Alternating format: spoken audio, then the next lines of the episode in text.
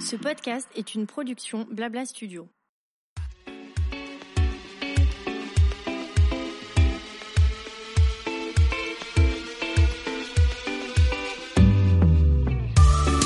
Bonjour à toutes et à tous et bienvenue dans mon émission Julia Donoton. Après avoir créé une agence de communication, l'agent chez Julia, j'ai décidé il y a presque deux ans de me lancer dans une nouvelle aventure passionnante, ma propre émission de podcast.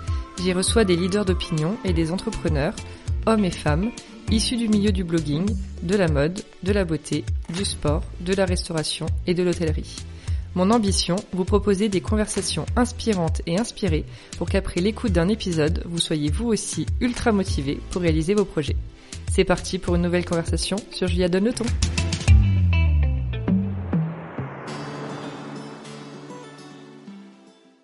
Hello à toutes et à tous et bienvenue dans ce nouvel échange sur Julia Donne le ton.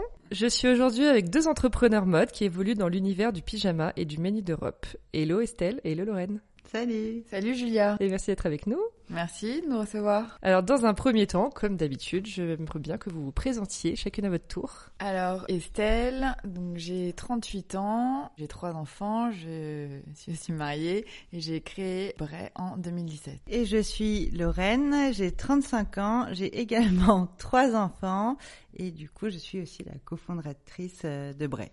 Trop bien.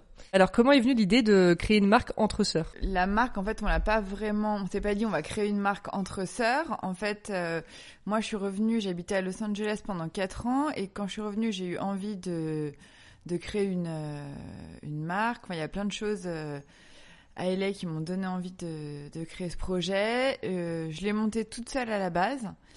Et puis, je me suis vite rendu compte que ça avait ses limites euh, si je restais toute seule parce que j'avais pas non plus euh, euh, l'éventail de toutes les compétences d'un entrepreneur. Donc, en fait, j'avais besoin de, de rajouter quelques lames à mon couteau suisse. Et, et du coup, c'est vrai que j'ai j'ai tout de suite pensé à, à Lorraine et voilà. Exactement. Et puis dans l'entrepreneuriat, ce qu'on voit aussi, c'est quand les personnes sont seules. Enfin, c'est très difficile. Donc c'est vrai que moi, c'était un moment de ma petite carrière où en fait je me posais des questions. Je voyais ma sœur qui avait créé sa boîte, qui porte Bray, c'est notre nom de jeune fille en fait. Mmh.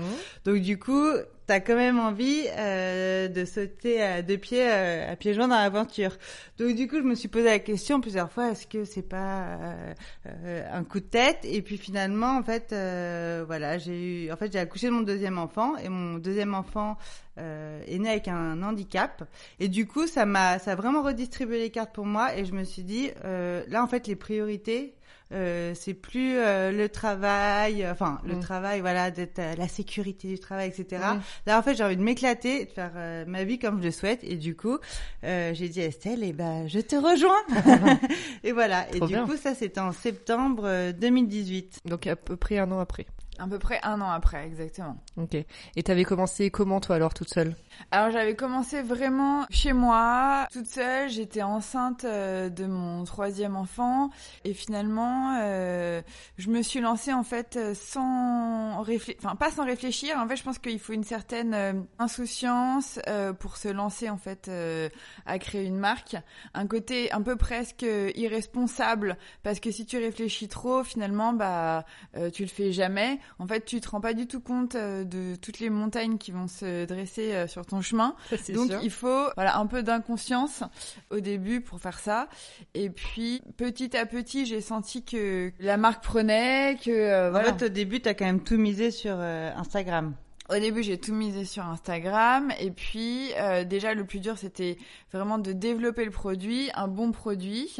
Et puis euh, je me suis vite rendu compte que moi j'avais, euh, en fait moi j'étais plus côté euh, créa, donc en fait je faisais plus euh, le développement produit, l'insta, le marketing, tout ça. Mais voilà, je galérais complètement pour tout ce qui était euh, la compta, le commercial et en fait j'avais vraiment besoin de quelqu'un comme Lorraine. Et heureusement que Qu'elle est arrivée.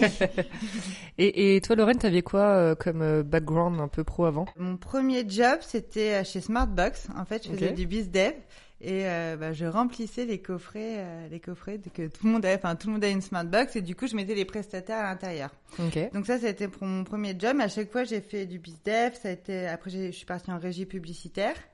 Et après, bah, j'ai intégré mon dernier job, c'était chez Orange. Et donc j'étais responsable du programmatique, donc ça ne parle Ah à oui. personne. À chaque fois Estelle, elle se marre. Mais euh, voilà, j'étais Très euh, glamour. voilà, Ouais. m'occuper de ça. Et du coup, et donc c'est vrai que tu avais vraiment la plus la casquette euh, un peu administrative, business, tout ça. Exactement, ouais, Ouais. surtout business. Et après, bon bah l'administratif, moi ça me dérange pas. Ouais. Euh, voilà. Donc, Quelle euh, chance.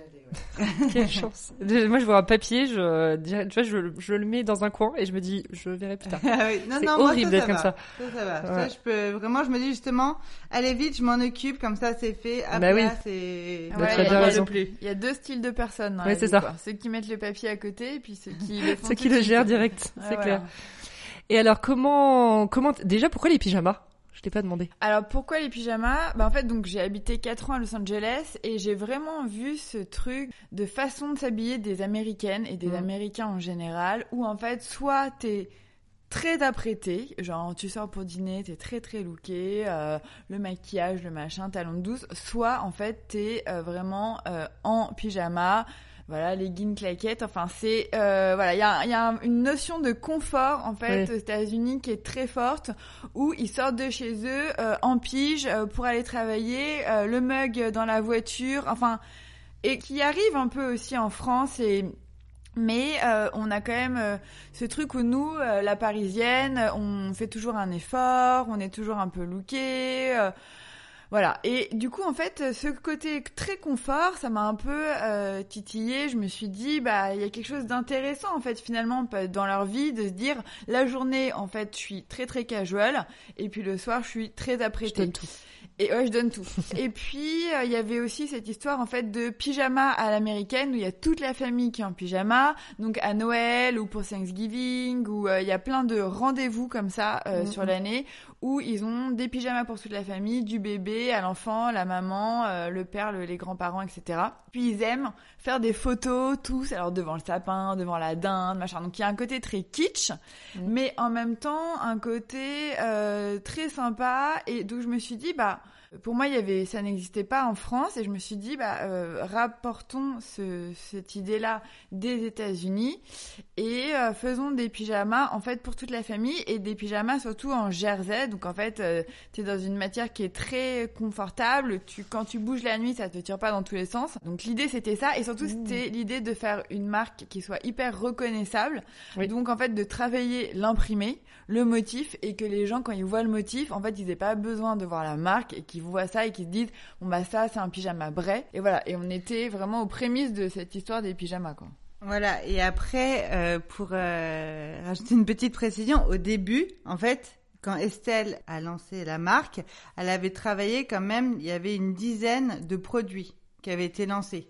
Donc euh, il y avait euh, des coussins, des tuniques, euh, des petites Ouais. pochettes, etc. Et vraiment, ce qui a cartonné, je dirais que c'était le pyjama et c'était un peu le début. Enfin, c'était pas le début d'Instagram, mais c'est là où c'est vrai que les marques Oui. commençaient à créer leur propre Instagram, pouvoir parler à leur Mhm. communauté. Et c'est vrai que c'est devenu très viral de reposter son enfant en pyjama bray.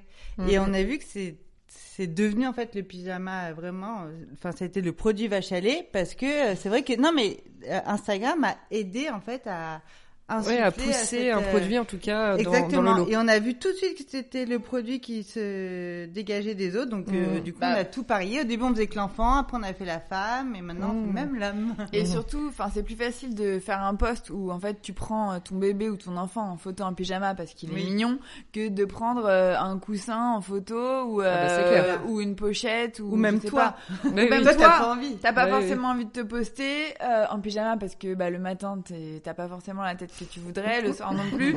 Donc en fait, euh, de poster ses enfants c'est plus facile, ils sont toujours clair. mignons.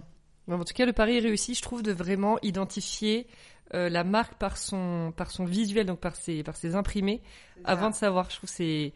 Enfin, après, je suis sur Instagram, je passe ma vie sur Insta. Bah oui. Mais euh, ouais, ça se voit beaucoup. Donc il y a eu toute cette idée, d'accord. Et comment, qu'est-ce que, par quoi t'as commencé? Quand tu t'es dit, ok, je vais créer ma marque, je sais ce que je veux faire, je sais quel statement je veux lui donner. Qui t'es allé voir dans, qu'est-ce que t'as fait eu- des rendez-vous dans les usines? Alors euh, pas du tout. En fait, euh, au début, j'ai été euh, déjà j'ai créé l'Insta. Pour moi, c'était le premier Ouais. truc vraiment euh, première pierre à l'édifice. Donc euh, je me suis dit à partir du moment où tu crées l'Insta, en fait, t'es là là, t'es out there, quoi. Ouais. En fait, c'est comme un engagement. Oui. Finalement, euh, auprès de et- auprès de personnes, finalement, auprès de, de 30... Bah, de euh, toi-même au final. Ouais, de 30 personnes qui te suivent, ta mère, ton père, euh, Mhm. voilà, tes grands-parents et puis euh, trois copains euh, que tu saoules parce que tu postes 15 fois par jour et ils te mettent en sourdine. Mais en final, en fait, je trouve que quand tu commences une marque, enfin moi j'ai un sens très fort de l'engagement. Donc Mhm. c'est-à-dire que si je dis un truc, je vais aller jusqu'au bout. Donc euh, si je dis euh, mais n'importe quoi, que ce soit pour euh, un dîner, un machin, à partir du moment où je m'engage dans quelque chose, je peux pas faire machine arrière. C'est Ouais, genre c'est contre ma religion. euh, je me sens trop mal. C'est impossible. Et en fait, je pense que c'est un truc aussi qu'on m'a inculqué quand j'étais petite. Tu vois, quand j'ai commencé à faire euh, du poney, je détestais ça. J'avais peur des chevaux. Ils me foutaient les boules. euh, je me retrouvais dans le box. Fallait que je lui cure les sabots. Mais si tu veux, mes parents ils m'ont dit franchement, t'as commencé, tu as voulu faire du poney, bah tu vas jusqu'au bout. ouais. Donc je pense que c'est un peu leçon de vie ou final. Et ben voilà. En fait voilà. Et dans ma boîte c'est pareil. J'ai commencé, je vais jusqu'au bout. Je peux pas me dire euh, je vais arrêter. Voilà. Donc en fait ce truc là, final tu mets le doigt dans l'engrenage et puis après tu te dis bon bah voilà on avance on avance. Et donc l'insta c'était le premier truc. Ok. Et après, bah, les usines. En fait, les usines, c'était plutôt des rencontres. En fait, au début, tu connais personne, donc tu. Tu rencontres quelqu'un à un dîner qui te dit oui, je connais un mec qui a une usine, euh, donc tu vois avec lui, mais en fait t'as pas de t'as pas de point de comparaison, donc euh, déjà sur les prix c'est hyper dur, tu peux pas savoir. En fait, tu sais que tu veux pas faire des grosses quantités parce que t'as pas envie de te retrouver avec euh, 10 000 cartons de, de marchandises sur les bras. Donc euh, vraiment au début c'est euh, à tâtons et euh, au petit bonheur la chance, je dirais. Bah oui, parce que c'est hyper dur, effectivement, quand t'es pas dans le milieu, que tu connais pas, et effectivement, tu parles des prix, je trouve que c'est un des premiers Ouais. barèmes, parce que tu, tu peux pas savoir si c'est cher, pas cher, tu vois, Ouais. si tu te fais avoir Alors ou nous pas. pour les prix Bah, on l'a fait un après, peu à l'envers. Ouais. On- Après, en fait, tu vois vite, rapidement si c'est cher ou pas cher, parce que tu calcules ta, ma- ta marge. Et en fait, euh, bon bah voilà, tu, Mm. tu dis bon bah si mon pyjama, est-ce que euh, quand tu calcules et que ton pyjama doit être vendu à 80 euros, enfin pour nous en tout cas ça nous semblait pas euh, pas logique. Nous on voulait quelque chose que nous-mêmes on, on aurait acheté à ce Ouais. prix-là pour nos enfants. Ah oui, d'accord, donc vous aviez un prix que vous vouliez pas dépasser aussi Ouais, à la base. Ouais, voilà, on s'est dit notre nous, logique. Voilà, nous pour nos enfants, on a trois enfants chacune. euh, on s'était dit voilà que ces prix, que les prix euh, auxquels euh, on pensait, c'était c'était les bons, c'était des prix justes et Mhm. qu'on serait capable pour des cadeaux Mhm. ou pour nos enfants une fois de temps en temps pour se faire plaisir acheter voilà Ouais. ces pyjamas là. Mais sinon, euh, on est comme tout le monde, hein, on peut très bien acheter des, des, des pyjamas beaucoup moins chers. Et, Oui, bien sûr, voilà. bien sûr.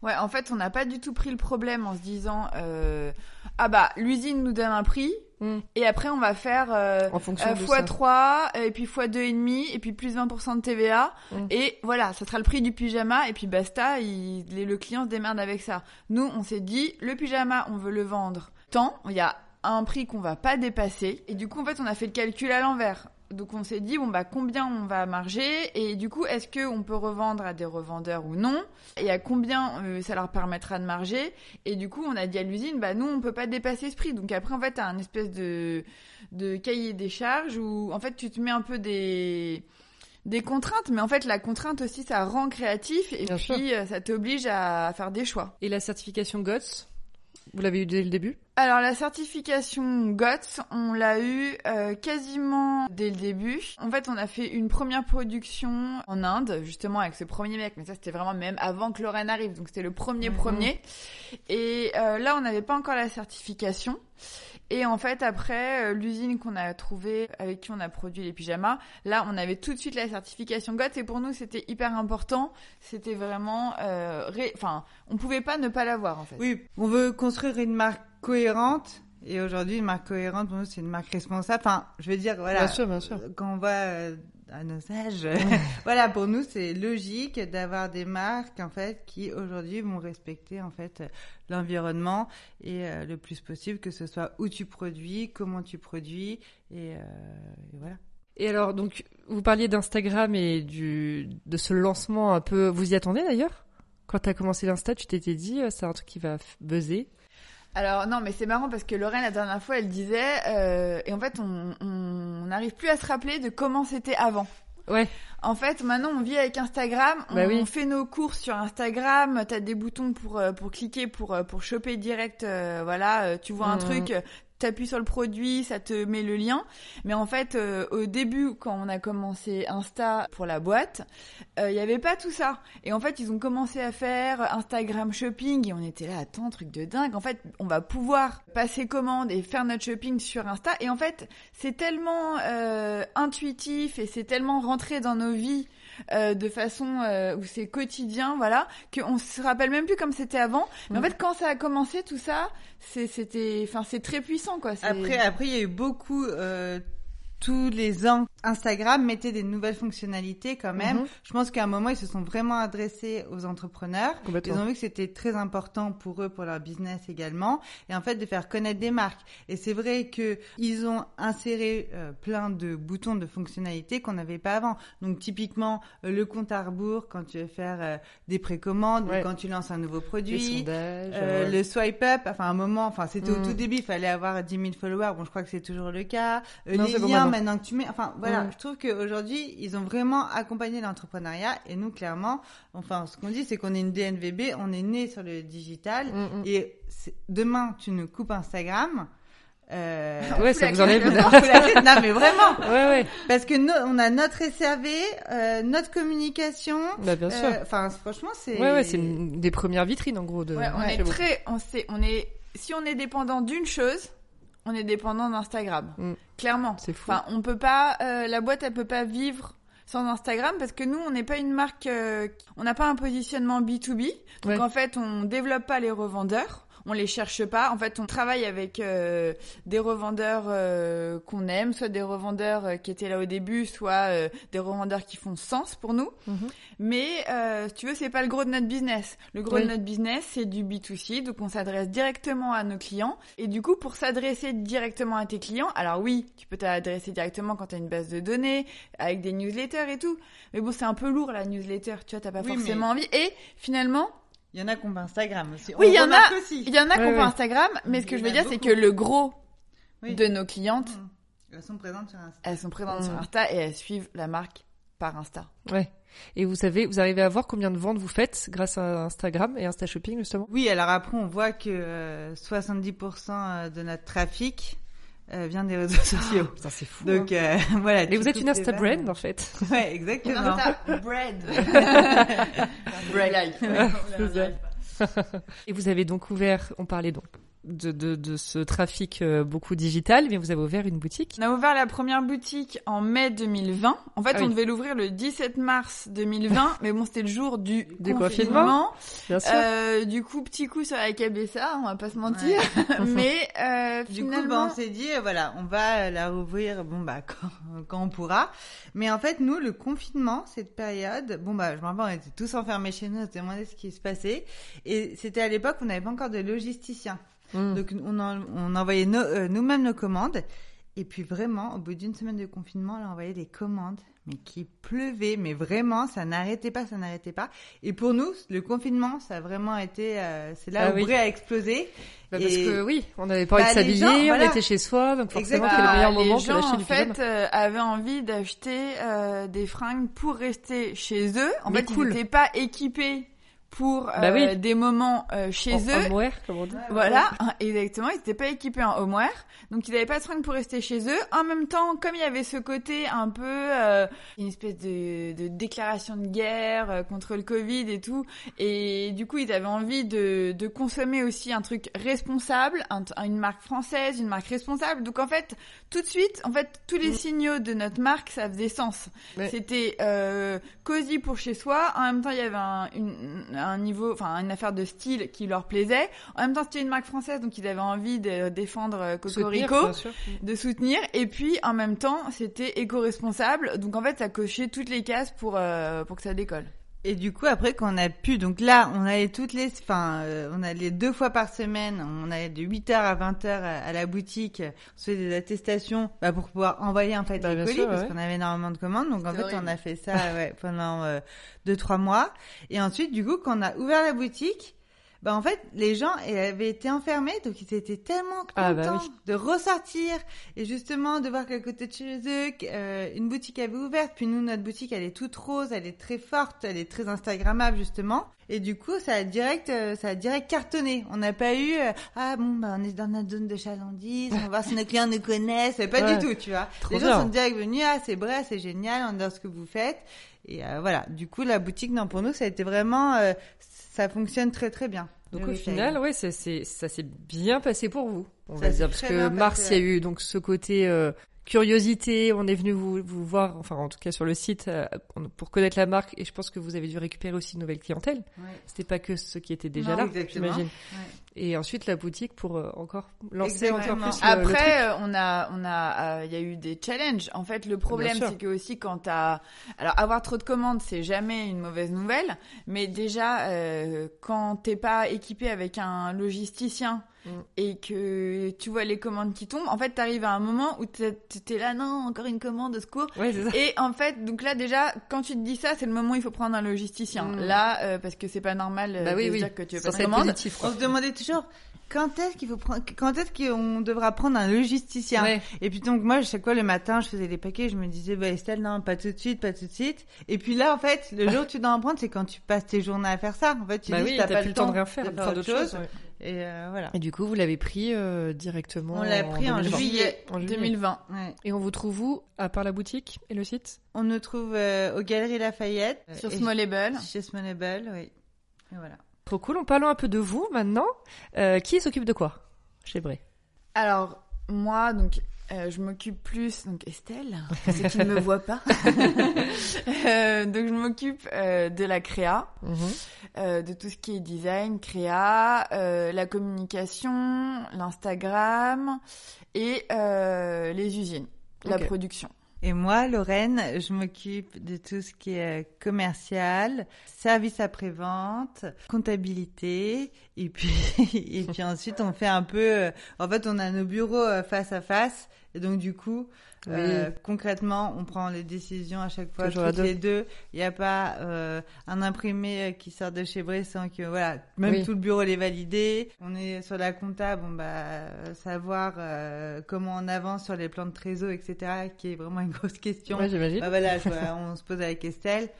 Donc finalement, oui, on a plus cer- Vous avez vos certaines- expertises, mais Bah, vous expertises, mais finalement, tu as toujours besoin de l'autre. Et je pense que quand tu es deux, euh, Mmh. Bah, c'est pour ça qu'on est deux. C'est ouais, pour ça qu'on est deux en fait. Ouais. Ça Et bah même moi je me demande souvent comment font les gens qui sont tout seuls. Je trouve que vraiment ça doit être des moments de traversée du désert. Déjà que nous à deux on a des gros moments de traversée du désert euh, parfois. Et je trouve que quand t'es deux quand même, euh, il y en a toujours un pour euh, pour aller relever l'autre. Oui. Alors que, je- enfin je sais pas, j'imagine Après, quand ça dépend. On est deux et on est sœurs. Je pense Oui. que c'est ça. Et ça fait que même si on s'embrouille, on est obligé de se, se parler. non mais tu vois, Bah oui, alors qu'une amie, bon bah tu dis je m'embrouille, tu la vois plus, euh, bon bah tu peux ne plus la voir. Alors que Mm. nous, bah, on va se réunion de famille. Coucou. tu t'engueules le vendredi et puis le, puis le dimanche c'est... C'est autour du poulet, euh, poulet, du de terre, quoi. Voilà. Forcément. Exactement. Et d'ailleurs, euh, c'est du... parce que je crois qu'on n'a jamais eu de sœurs associées sur le podcast jusqu'à maintenant. Donc ça fait quoi de travailler entre sœurs? Il faut. Est-ce que vous vous diriez qu'il faut vraiment avoir euh, des caractères complémentaires ou différents ou similaires? Je pense que le fait d'avoir euh, grandi ensemble, déjà tu connais énormément euh, la personne, tu sais un peu comment elle va réagir en situation de crise, en Mm. situation de joie, enfin dans toutes les situations. En fait, t'as vu déjà le, le panique, t'as vu le, le panel oui, oui. en fait euh, Oui, de, de tout. Et en fait, le comme disait Lorraine, en fait, euh, on est sœurs, donc on va s'engueuler. Euh, comme des chiffonnières, euh, ça va monter dans les tours. Et puis, en fait, euh, nous, ça va redescendre euh, aussi sec. Donc, euh, dix minutes après, il n'y a plus rien. Mm. Donc, euh, en fait, ça, c'est aussi une, une grande force. C'est de pouvoir se dire la vérité, se dire les choses, de faire exploser le truc euh, qui bloque. Et puis après, ok, on passe à autre chose et on avance. Mais après, je dirais qu'on a quand même des caractères complémentaires, Oui. qu'on n'est pas pareil. C'est ça qui, qui Mm. aide à avancer. Parfois, quand l'autre dit non et qu'il ne veut pas, bon, bah, tu tiens un peu la laisse un peu sec et puis hop là, elle vient à côté de toi. Euh, voilà. Donc ça, je pense que aussi, ça, ça nous aide à avancer. Et puis après, Non mais Lorraine, elle, elle est plus. Euh, Lorraine, c'est un peu, euh, bah, c'est un peu un taureau. Bah d'ailleurs, elle est taureau. donc, euh, donc, euh, elle va enfoncer euh, toutes les portes, mais parfois sans avoir vu si la porte était déjà ouverte ou non. donc, euh, donc du coup, elle, euh, elle part très vite et elle veut, voilà. Mais donc c'est bien parce que, euh, mais parfois, bah, peut-être qu'il faudrait plus réfléchir, mais en même temps, tant mieux. Comme ça, on ouvre toutes les portes d'un coup. Et voilà, moi, moi, j'ai un- Estelle ne réfléchit pas tout le temps non plus. Hein. Mais bon. Et non, en fait, ce qu'on voulait dire, c'est aussi, au début, en fait, on passait donc la semaine ensemble Mm. et on passait également nos week-ends ensemble. Donc ça, c'était... euh, en fait, on comprenait pas pourquoi le lundi, on arrivait, on se surlait dessus. Tu vois, il y en a une qui avait mis son café un peu à droite, là. Pourquoi? Enfin, c'est vraiment, ça partait en live. Donc du coup, on s'est dit... Là, en fait, il faut que le week-end, on ait chacune notre vie et puis qu'on ait aussi des choses à se raconter. Enfin, quand toute la semaine tu la passes ensemble, plus le week-end, en fait, l'autre, elle te sort par les yeux, malgré que ce soit ta sœur. Mhm. Donc, en fait, quand on a mis un peu cette règle de façon euh, non dit, Mhm. c'est vrai que ça a beaucoup mieux fonctionné et Mhm. qu'il y avait moins, il y avait moins d'embrouilles. Et puis je pense aussi que malgré tout, euh, là on, on avait une relation av- avant qui était une relation uniquement de sœurs. Et maintenant en fait on a appris aussi à avoir une relation de euh, business partner, d'associé. Et euh, en fait je trouve que c'est dur parfois de, de changer de casquette. Complètement. Tu vois, de te dire on va toute la semaine euh, on est euh, associés, on gère la boîte, même si on a toujours cette relation de sœur. Mais parfois c'est plus simple, voilà comme dit Lorraine, de rester dans ce truc de sœur associée du lundi au vendredi. Euh, chacun fait sa vie le week-end et puis reprendre euh, le cours euh, le lundi d'après. Mais en fait, de passer par plein de de personnages comme ça, de changer, bah du coup en fait ça, ça crée des tensions. Ah non, mais j'imagine bien, c'est rigolo. Moi, je suis très proche, j'ai deux sœurs, je suis très proche. Je me demande ce que ça ferait de, de bosser avec elles vraiment à 100% tous les jours, quoi. Parce que même si je les aime d'amour, euh, il y a un truc où je trouve qu'il faut quand même, faut pas avoir trop d'ego, faut respecter vachement. Bon, après, c'est, c'est, c'est Ouais. de base, hein, mais faut respecter énormément l'autre pour ce qu'il est. Faut effectivement savoir comment le prendre. Si on sait qu'il va s'énerver, bah, mettre plus les formes sur, ouais, c'est, Mais après, Bon, après, comme début, avec au début, il faut calibrer, en fait. Tu mets Oui. du temps, quand même. Je pense que tu Oui. mets bien six mois, un an à comprendre comment Mm. ça fonctionne, que chacun Comment- soit bien à sa place. Voilà, que chacun soit bien à sa Mm. place, euh, que tes tâches soient bien définies, Ouais. mais ça met du temps. Mm. En fait, après, c'est super agréable parce Bah qu'en ouais. effet, dans le taf, t'avances plus vite. Bah, bien sûr. Face aux gens, aux décisions, pareil, Ouais, t'es plus fort. forte. Et du coup, euh, c'est vrai que nous, quand on rencontre beaucoup d'entrepreneurs, notamment là qu'on est à Bruxelles ou dans d'autres villes, euh, on nous dit à chaque fois, tu peux aussi avoir des associés, malgré tout que ça se passe pas très bien. Mm. Et c'est vrai que quand t'as pas ce lien, euh, ça peut être euh, ça peut être difficile et en fait tu peux même je pense euh, aller jusqu'à planter des boîtes Mm. parce que en fait Ah bah tu, oui, tu voilà tu vas jusqu'à planter des boîtes parce que bah voilà tu t'entends plus avec ton associé quoi Ouais, bah, et malheureusement, ta boîte est rentable, etc. Mais ça devient, euh, Mm. ça devient physique. Ah ouais, c'est ça, Tu ne complètement. supportes plus. Ouais, ouais, physiologique même, je dirais. Et vous êtes combien, du coup, chez Bray, dans l'équipe, là? On est cinq personnes. Ouais. Du coup, Estelle, moi, on a Léa, donc qui est en charge du euh, service après-vente et des Et partenariats collaboration. et collaborations. Et on a Louane qui est plus en charge, euh, qui travaille sur la DA, le graphisme, euh, la création de contenu. Il y a Laura là aussi, mais voilà, coucou Laura partir. qui va bientôt partir. Mm. Et il y a euh, Yann, Yann, qui est est responsable de la boutique. Trop bien. Et là, vous êtes bien, vous direz, ou vous êtes, vous êtes comment en termes de développement? Vous allez, il y a encore des petites choses à faire. Vous êtes, vous sentez bien installé, enfin, On est à bien. l'aise dans l'équipe, tout ça? On est bien. Euh, après, ça fait six mois vraiment euh, qu'on a deux personnes, parce que Yann, la responsable de, de la boutique, est à la boutique. On est- là, ça fait vraiment six mois qu'il y a deux personnes qui nous accompagnent euh, quotidiennement. Avant, on n'avait qu'une personne. Euh, donc, pour l'instant, on est bien. Après, on se remet quand même d'une année, enfin, on en parlera après, mais Oui. Malgré tout, où 2021, bon, ça a été le Covid numéro 2 Ouais. ou Covid bis, où on pensait que ça allait être plus facile, mais finalement, euh, c'était quand même une drôle d'année euh, qui n'était pas une année référente en termes de Mm. business, tu vois, Ouais. qui n'était pas une année, en fait, tout le monde tablait à faire bon, bah, de, de la croissance, etc. Et finalement, on a fait de la croissance, mais c'était quand même une année euh, assez bizarre, tu vois. C'était poussif quoi. C'était Ouais. poussif. Il fallait vraiment aller chercher, etc. Enfin, voilà, c'était compliqué. Donc, en fait, là, on, on commence tout juste à dire le mois de janvier est terminé. On l'a, on l'a bien, on l'a bien terminé. On est dans nos œuvres. On dit le Covid va être peut-être derrière nous. Mm. Donc voilà, enfin en tout cas, on va vivre On avec. et l'espère. on va Ouais, oui, pouvoir, c'est ça, euh, voilà, c'est vivre voilà. avec, je pense clairement. Ouais, et en fait, Avancer. le, que, euh, le problème de ce Covid, c'est que en effet, euh, dans le business, c'est vraiment le retour de boomerang, quoi. En fait, Mm. tu sais pas comment tu vas le prendre, et en fait, vraiment, c'est ce que disait Lorraine. L'année euh, 2021, c'est, euh, en fait, on l'a pas vu venir. On pensait que ça allait, ça allait, ça allait être plus facile, et c'est vrai que ça nous a mis des bons challenges, quoi. Mais bon, c'est intéressant aussi les Mais challenges. et par rapport à quoi? Par rapport à hum, la production? Par rapport au Bah, partenariat? Par rapport à tout, À la en fait. com, Moi, je tout. dirais déjà, euh, donc la production, tu va en parler, mais déjà aussi la visibilité que tu as Mm. niveau business. Quand on te dit, on te confine, on te, enfin, on te Ah oui, déconfine. bah oui, oui. Euh, là, il y a du télétravail. Enfin, tu vois, nous, le télétravail sur un commerce euh, retail, sur euh, notre boutique. bah, Ah bah finalement, quand les gens sont en télétravail, bah, Bah, les gens ne vont pas plus déjeuner euh, euh, midi Mm. à midi. Donc du coup, bon bah évidemment, tu as moins de passages, donc tu as moins de ventes et ça ça a un impact non Ah bien sûr, négligeable. bien et en sûr. fait, les gens te disent "Ah oui, mais tu as un e-shop." Mais oui, j'ai un e-shop, mais normalement, c'est euh, il y a deux chiffres d'affaires qui sont quand même bien distincts. Bah oui, et oui. c'est vrai que cette partie visibilité euh, sur le chiffre d'affaires, il y a quand même eu euh, voilà, c'était difficile en fait à chaque fois de prévoir les réactions, de Ouais. comment aller consommer euh, nos clients, Mm. notamment l'été. Normalement, tu vois, euh, juin c'est un très bon mois, là c'était un moins bon mois. Bah pourquoi les restos ont rouvert Mm. en fait, les gens Bah oui. ne voulaient plus consommer. Enfin, ils voulaient Ils ont consommer dépensé du social. c'est ça, ouais, ils c'est ça. voulaient euh, des cocktails, euh, Ouais, du, des- du saucisson, des claps et se mettre euh, tous autour de, de Ouais, en bas des bars. Mais on les comprend. Mais du coup, On en était fait, pareil. C'était difficile Ouais, bien sûr, moi j'imagine. à prévoir. Et au niveau de la prod, ça, ça a été très. Et très au compliqué. niveau de la prod, bah, le problème déjà, c'est qu'il y a eu une hausse des matières Oui. premières. Des prix, Et ouais. en fait, euh, au début, ils nous ont annoncé, bah, ça augmente de euh, 5%, 10%. Et en fait, c'est une hausse. euh, On se dit, mais ça va monter où? Ça va monter au ciel, là. Enfin, c'est pas possible. Le truc Mm. ne s'arrête pas. Mm. Et ça ne s'arrête pas. Donc là, déjà, euh, on voit qu'on est confronté à un problème où, en fait, nous, on, on a tenu nos prix, on tient nos prix, on tient nos prix, mais jusqu'au moment où le barrage, Bah oui, en oui. fait, il va craquer, quoi. Là, euh, là, le bois, il commence à... Mm. Et du coup, on va être obligé, de toute façon, à de un moment, de Mm. monter nos prix. Mais ça, c'est pas nous qui avons décidé, bah tiens, on va faire plus de marge, on va monter nos prix.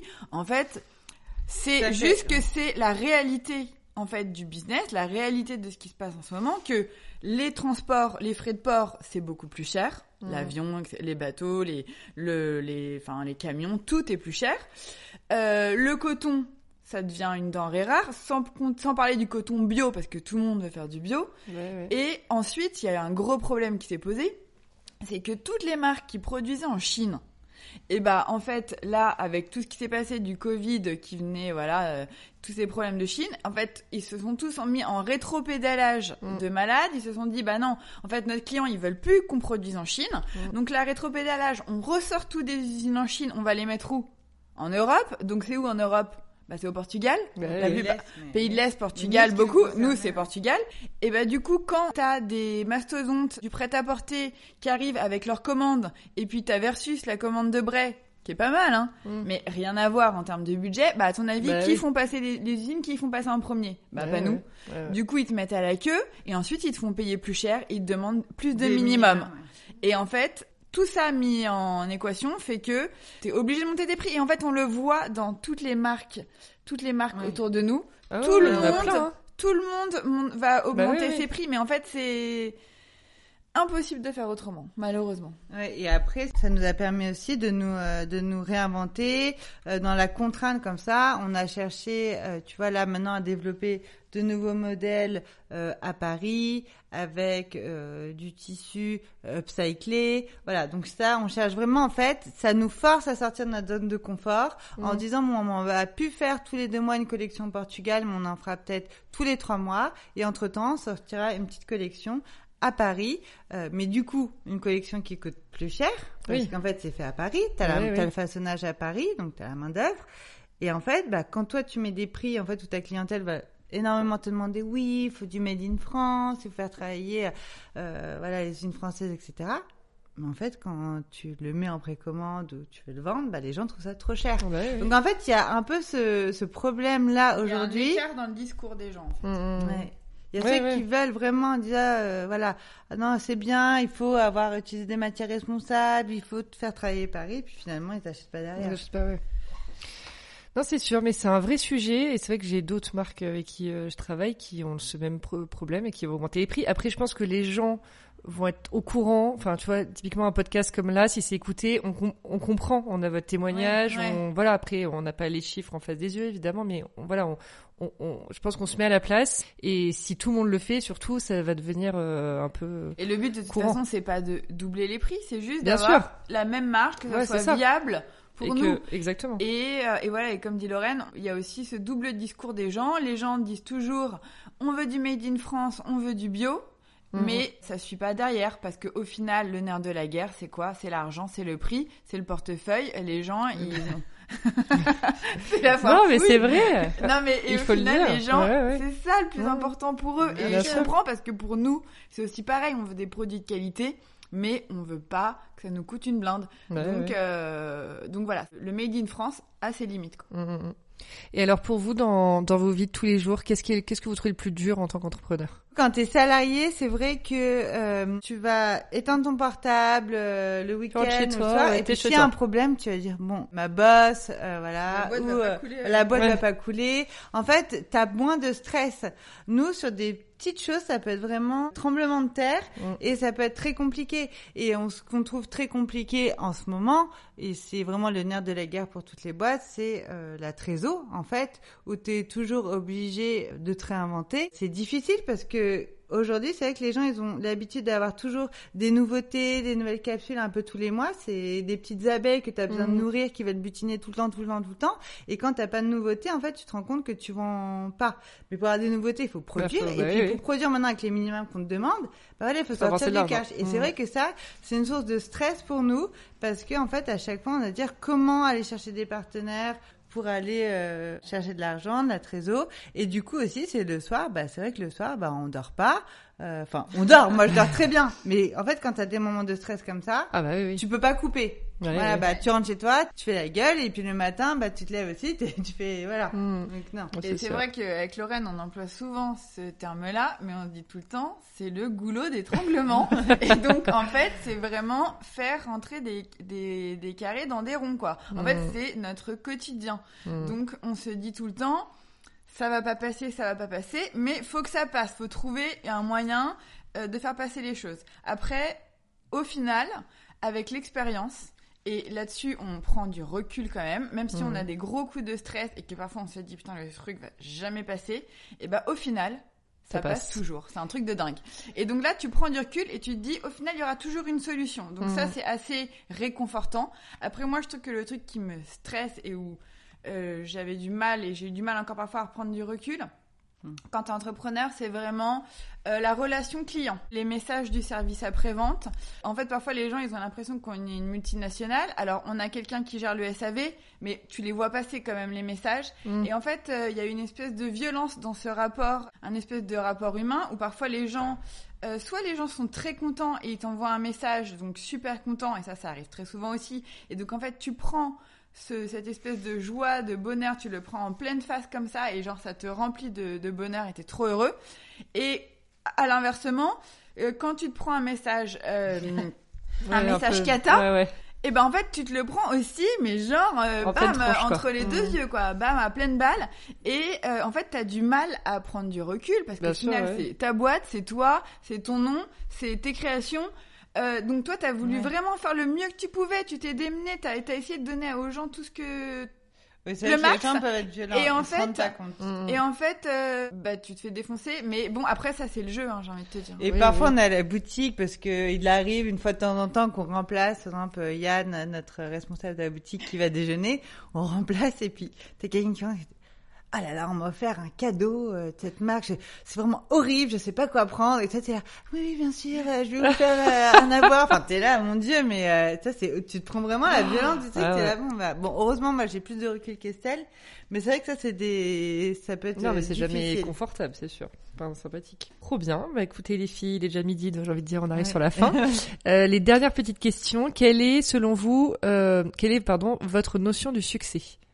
C'est-à-dire, chacune, qu'est-ce que ça veut dire pour vous avoir du succès dans la vie? Pour moi, avoir du succès, c'est ce qu'on vis en ce moment en fait avec euh, Estelle, c'est de pouvoir aller au bureau le matin, me dire que euh, voilà, je vais être avec ma sœur, il va y avoir une bonne ambiance, que c'est notre boîte, qu'on aime nos bureaux et euh, qu'on puisse se payer évidemment à la fin du mois, même si c'est pas des millions. En fait, moi je trouve que l'équilibre voilà, c'est un équilibre qui est fragile encore, mais en fait qui est tellement agréable. Et pour moi, ça, c'est vraiment euh, les prémices du succès. On ça encore un petit peu plus généreux, mais voilà, c'est les prémices du succès de faire ce que t'aimes avec les gens que t'aimes et en fait que t'aies pas de contraintes finalement. Hmm. Et au final, euh, oui, la définition du succès. Euh, et en fait, je pense qu'en fait, quand t'es arrivé au stade où tu te dis bon bah voilà, j'ai réussi. Au final, est-ce que c'est est-ce que c'est le moment le plus intéressant? Euh, est-ce que c'est vraiment le moment où tu kiffes euh, le plus? En fait, je pense que le moment où finalement, euh, quand on sera sur notre lit de mort et qu'on se rappellera ces moments-là, et eh ben ça, on se rappellera plus de du chemin mm. que de l'arrivée. Et finalement, ce chemin, il est intéressant, euh, il est plus intéressant. C'est comme dans une, euh, une relation amoureuse. Au final, de quoi tu te rappelles? Tu te rappelles du début, tu te rappelles des moments où en fait euh, t'essayais de te pécho, mais t'étais pas sûr que l'autre il allait te kiffer. Mm-hmm. Et, et en fait, c'est ça, les moments où tu te sens vivante. Mm. Et en fait, d'avoir une marque et d'être entrepreneuse, c'est se sentir vivante tout le temps. Mm. Et en fait, euh, c'est ce que je disais avec Lorraine l'autre jour, il y a des gens parfois, ils sont chiés dans leur vie, ils ont besoin d'avoir des sensations fortes, mais j'ai envie de leur dire, mais devenez entrepreneur les gars, parce que vous allez vous sentir vivante. et en fait, finalement, pour moi, le succès, c'est, c'est voilà, c'est vivre pleinement. Et nous, voilà, et nous, on mm. vit pleinement. Mm, trop bien. Et l'échec? L'échec, pour moi, ça serait d'abandonner. Mm. Alors moi l'échec vraiment euh, ça je supporterais pas. Parfois bah quand on quand on s'embrouille euh, on se vire mutuellement. Mais euh, tu vois euh, pour moi si demain si elle me dit j'en ai marre j'arrête même si elle me le dit parfois mais je sais qu'elle ment parce qu'elle est énervée ou moi aussi je peux le dire mais tu vois ça serait de dire j'arrête on n'a pas la solution voilà. et là je, là oui un vrai j'arrête quoi le pas le, pas le petit lancé comme là, ça quoi. franchement là je je pense que moi, je tombe vraiment en dépresse, en dépresse, et ça serait vraiment un énorme échec pour moi. Mm. Oui, je suis d'accord. L'échec, ça serait euh, un effet d'abandonner. Et... Après, moi, j'y pense parfois. Je me dis, bon, bah, ça va marcher. Mais tu sais, parfois, tu te poses la question, tu te remets aussi en question, et bah, tu te dis, et si, finalement, ça marchait pas? Mm. Et si euh, j'avais fait tout ça pour rien? Au final, je me dis que, en fait, tu tires toujours quand même euh, des leçons on, en aura forcément appris quelque chose. Et puis il y a plein de gens en fait qui te disent, eh ben, j'ai monté euh, une première boîte, ça a pas marché. Et puis c'est à la deuxième boîte que ça a marché. Bon, nous on n'en est pas là, on se pose pas ce genre de questions. Mais euh, ce que je veux dire, c'est que même dans l'échec, tu peux trouver en fait quelque chose de positif. Voilà, échec, oui, bah moi l'échec, ça serait euh, de me dire que demain j'ai cassé ma relation avec ma sœur, qu'on se soit engueulé et qu'on se parle plus, pour la boîte. En fait, là, pour moi, ça serait vraiment, euh, ça mmh. serait un échec parce que euh, on aurait finalement brisé quelque chose qui était plus important pour une histoire d'argent. Et, et, votre notion de la liberté, par exemple, est-ce que, euh, parce qu'on n'a pas parlé, c'était une question que je voulais vous poser, de l'équilibre un peu vie perso, vie pro, parce que vous êtes donc même en trois enfants chacune. Comment vous arrivez à, est-ce que vous vous sentez libre quand même dans votre vie de tous les jours, ou est-ce que vous avez l'impression d'être entrepreneur et du coup chef d'entreprise, ça au contraire vous met beaucoup de, de barrières alors moi, je me sens très libre. En fait, moi, j'ai un besoin de liberté, mais depuis toujours, je suis comme ça. Je suis, j'ai besoin d'être libre. J'ai besoin de, j'ai un côté un peu égoïste où en fait, j'ai besoin de penser à moi, de m'occuper de moi. Et euh, pour moi, la liberté, euh, enfin, je pense qu'on a aussi le même rapport à l'argent avec Lorraine. Pour nous. Euh, euh, l'argent, c'est la liberté, c'est c'est fait pour être dépensé, c'est fait pour être amusé, s'amuser, c'est fait pour vivre en fait le moment présent. Je trouve que notre mode de vie euh, d'être entrepreneur, euh, pour moi, c'est une liberté pleine. Quoi. Je me sens pas du tout pieds et poings liés, mmh. jamais. Moi non plus, je trouve justement, c'est pour ça que moi j'ai voulu devenir entrepreneur aussi. C'était vraiment, j'avais cette idée de liberté absolue. Enfin, avant j'étais chez Orange, donc il y a quand même des avantages euh, dingues. T'as neuf semaines de vacances, bon, le télétravail, la grosse déjà en place et tout. Mais tu vois, j'étais libre, mais pas autant que maintenant. Là, en fait, si je dis à ma sœur, bon bah écoute, euh, j'arriverai à midi, je repartirai à 14 heures parce que j'ai ça, ça, ça, et parce que là, j'ai pas envie, parce que, enfin, bon, Ouais, ça n'arrive jamais. Mais en fait, Non, mais Voilà, des jours où t'as moins envie et en fait tu peux te dire, euh, moi ça m'arrive, je me dis bon bah là, bah pff, voilà, je me force pas. Quoi. je me force pas. Je ferai ou- ce soir, je ferai demain. voilà. Exactement. Et en Mm. fait, on sait très bien, on se connaît que les choses avanceront. Mais moi, je Oui. pense que t'es encore plus libre. Et en effet, le fait que le fait que ce soit ta boîte, comme disait Estelle, quand t'as trois enfants, c'est vrai que ça te beaucoup d'énergie. Et c'est vrai que parfois, t'arrives au bureau, si tu te refais sauter dessus, enfin, sauter dessus, agresser Mhm. et tout, enfin, t'es à ta place nulle part finalement. Et c'est vrai que nous, au bureau, c'est vraiment aussi un sas de décompression. On est dans notre bulle et euh, on est bien. Et tu vois, euh, quand on a envie, euh, bah, si on dit, allez, aujourd'hui, on va se faire une manicure, enfin, Mhm. tu vois, et à 17h30, on va se faire une manicure. Et bah, en fait, pour nous, ça sera comme une récompense de la semaine qu'on a passée et on sera contente. Et justement, c'est ça pour nous la liberté où t'as personne qui va te dire quoi, tu vas où, tu fais quoi? Ouais, Ouais, la, liber- liberté, c'est vraiment ne pas avoir à se justifier. Ouais, c'est Et ça. en fait, Mm. nous, on a à se justifier auprès de personne. Et voilà. Potentiellement Et on un jour une équipe peut-être plus grosse avec euh, voilà, Oui, mais oui, encore. même- Mais même, en fait, Mm. nous, ce qu'on essaie d'insuffler, et c'est ce qu'on dit avec Estelle, après, on est quand même, on aime euh, que les gens euh, respectent vraiment les horaires, tu vois, on leur dit c'est 9h30, 18h. Euh, vous avez une heure de post-déj, faites ce que vous voulez. Après, dans les bureaux, vous faites ce que vous voulez. Si vous voulez être sur le canapé, etc., il n'y a pas de souci. On vous fera jamais travailler après, à moins qu'il y ait euh, un, éve- Oui, un euh, événement, voilà. Mais mais tu vois, nous, on n'est pas dans la politique de c'est celui qui, est- qui va éteindre la lumière en dernier qui va avoir le plus travaillé. Ouais, on va être, euh, et justement, on est plus à se dire bon bah euh, chacun a son et c'est c'est vrai que c'est Estelle qui me l'a appris. Chacun a son rythme.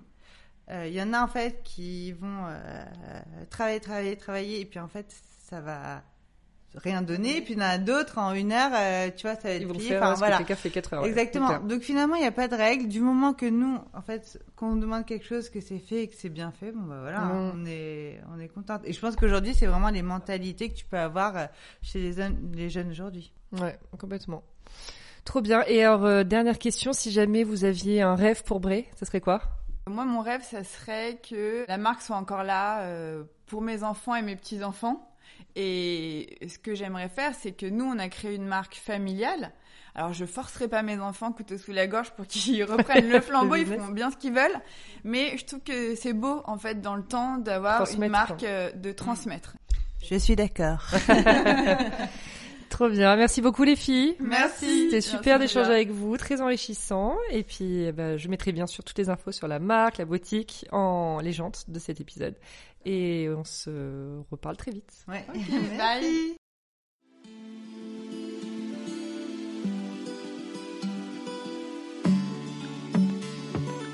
Merci d'avoir écouté l'épisode d'aujourd'hui. N'hésitez pas à me laisser vos commentaires, avis et notes sur les plateformes de diffusion et sur mon compte Instagram, l'agent chez Julia. Je suis toujours ravie de vous lire. À bientôt pour une nouvelle conversation sur Julia Donne le ton.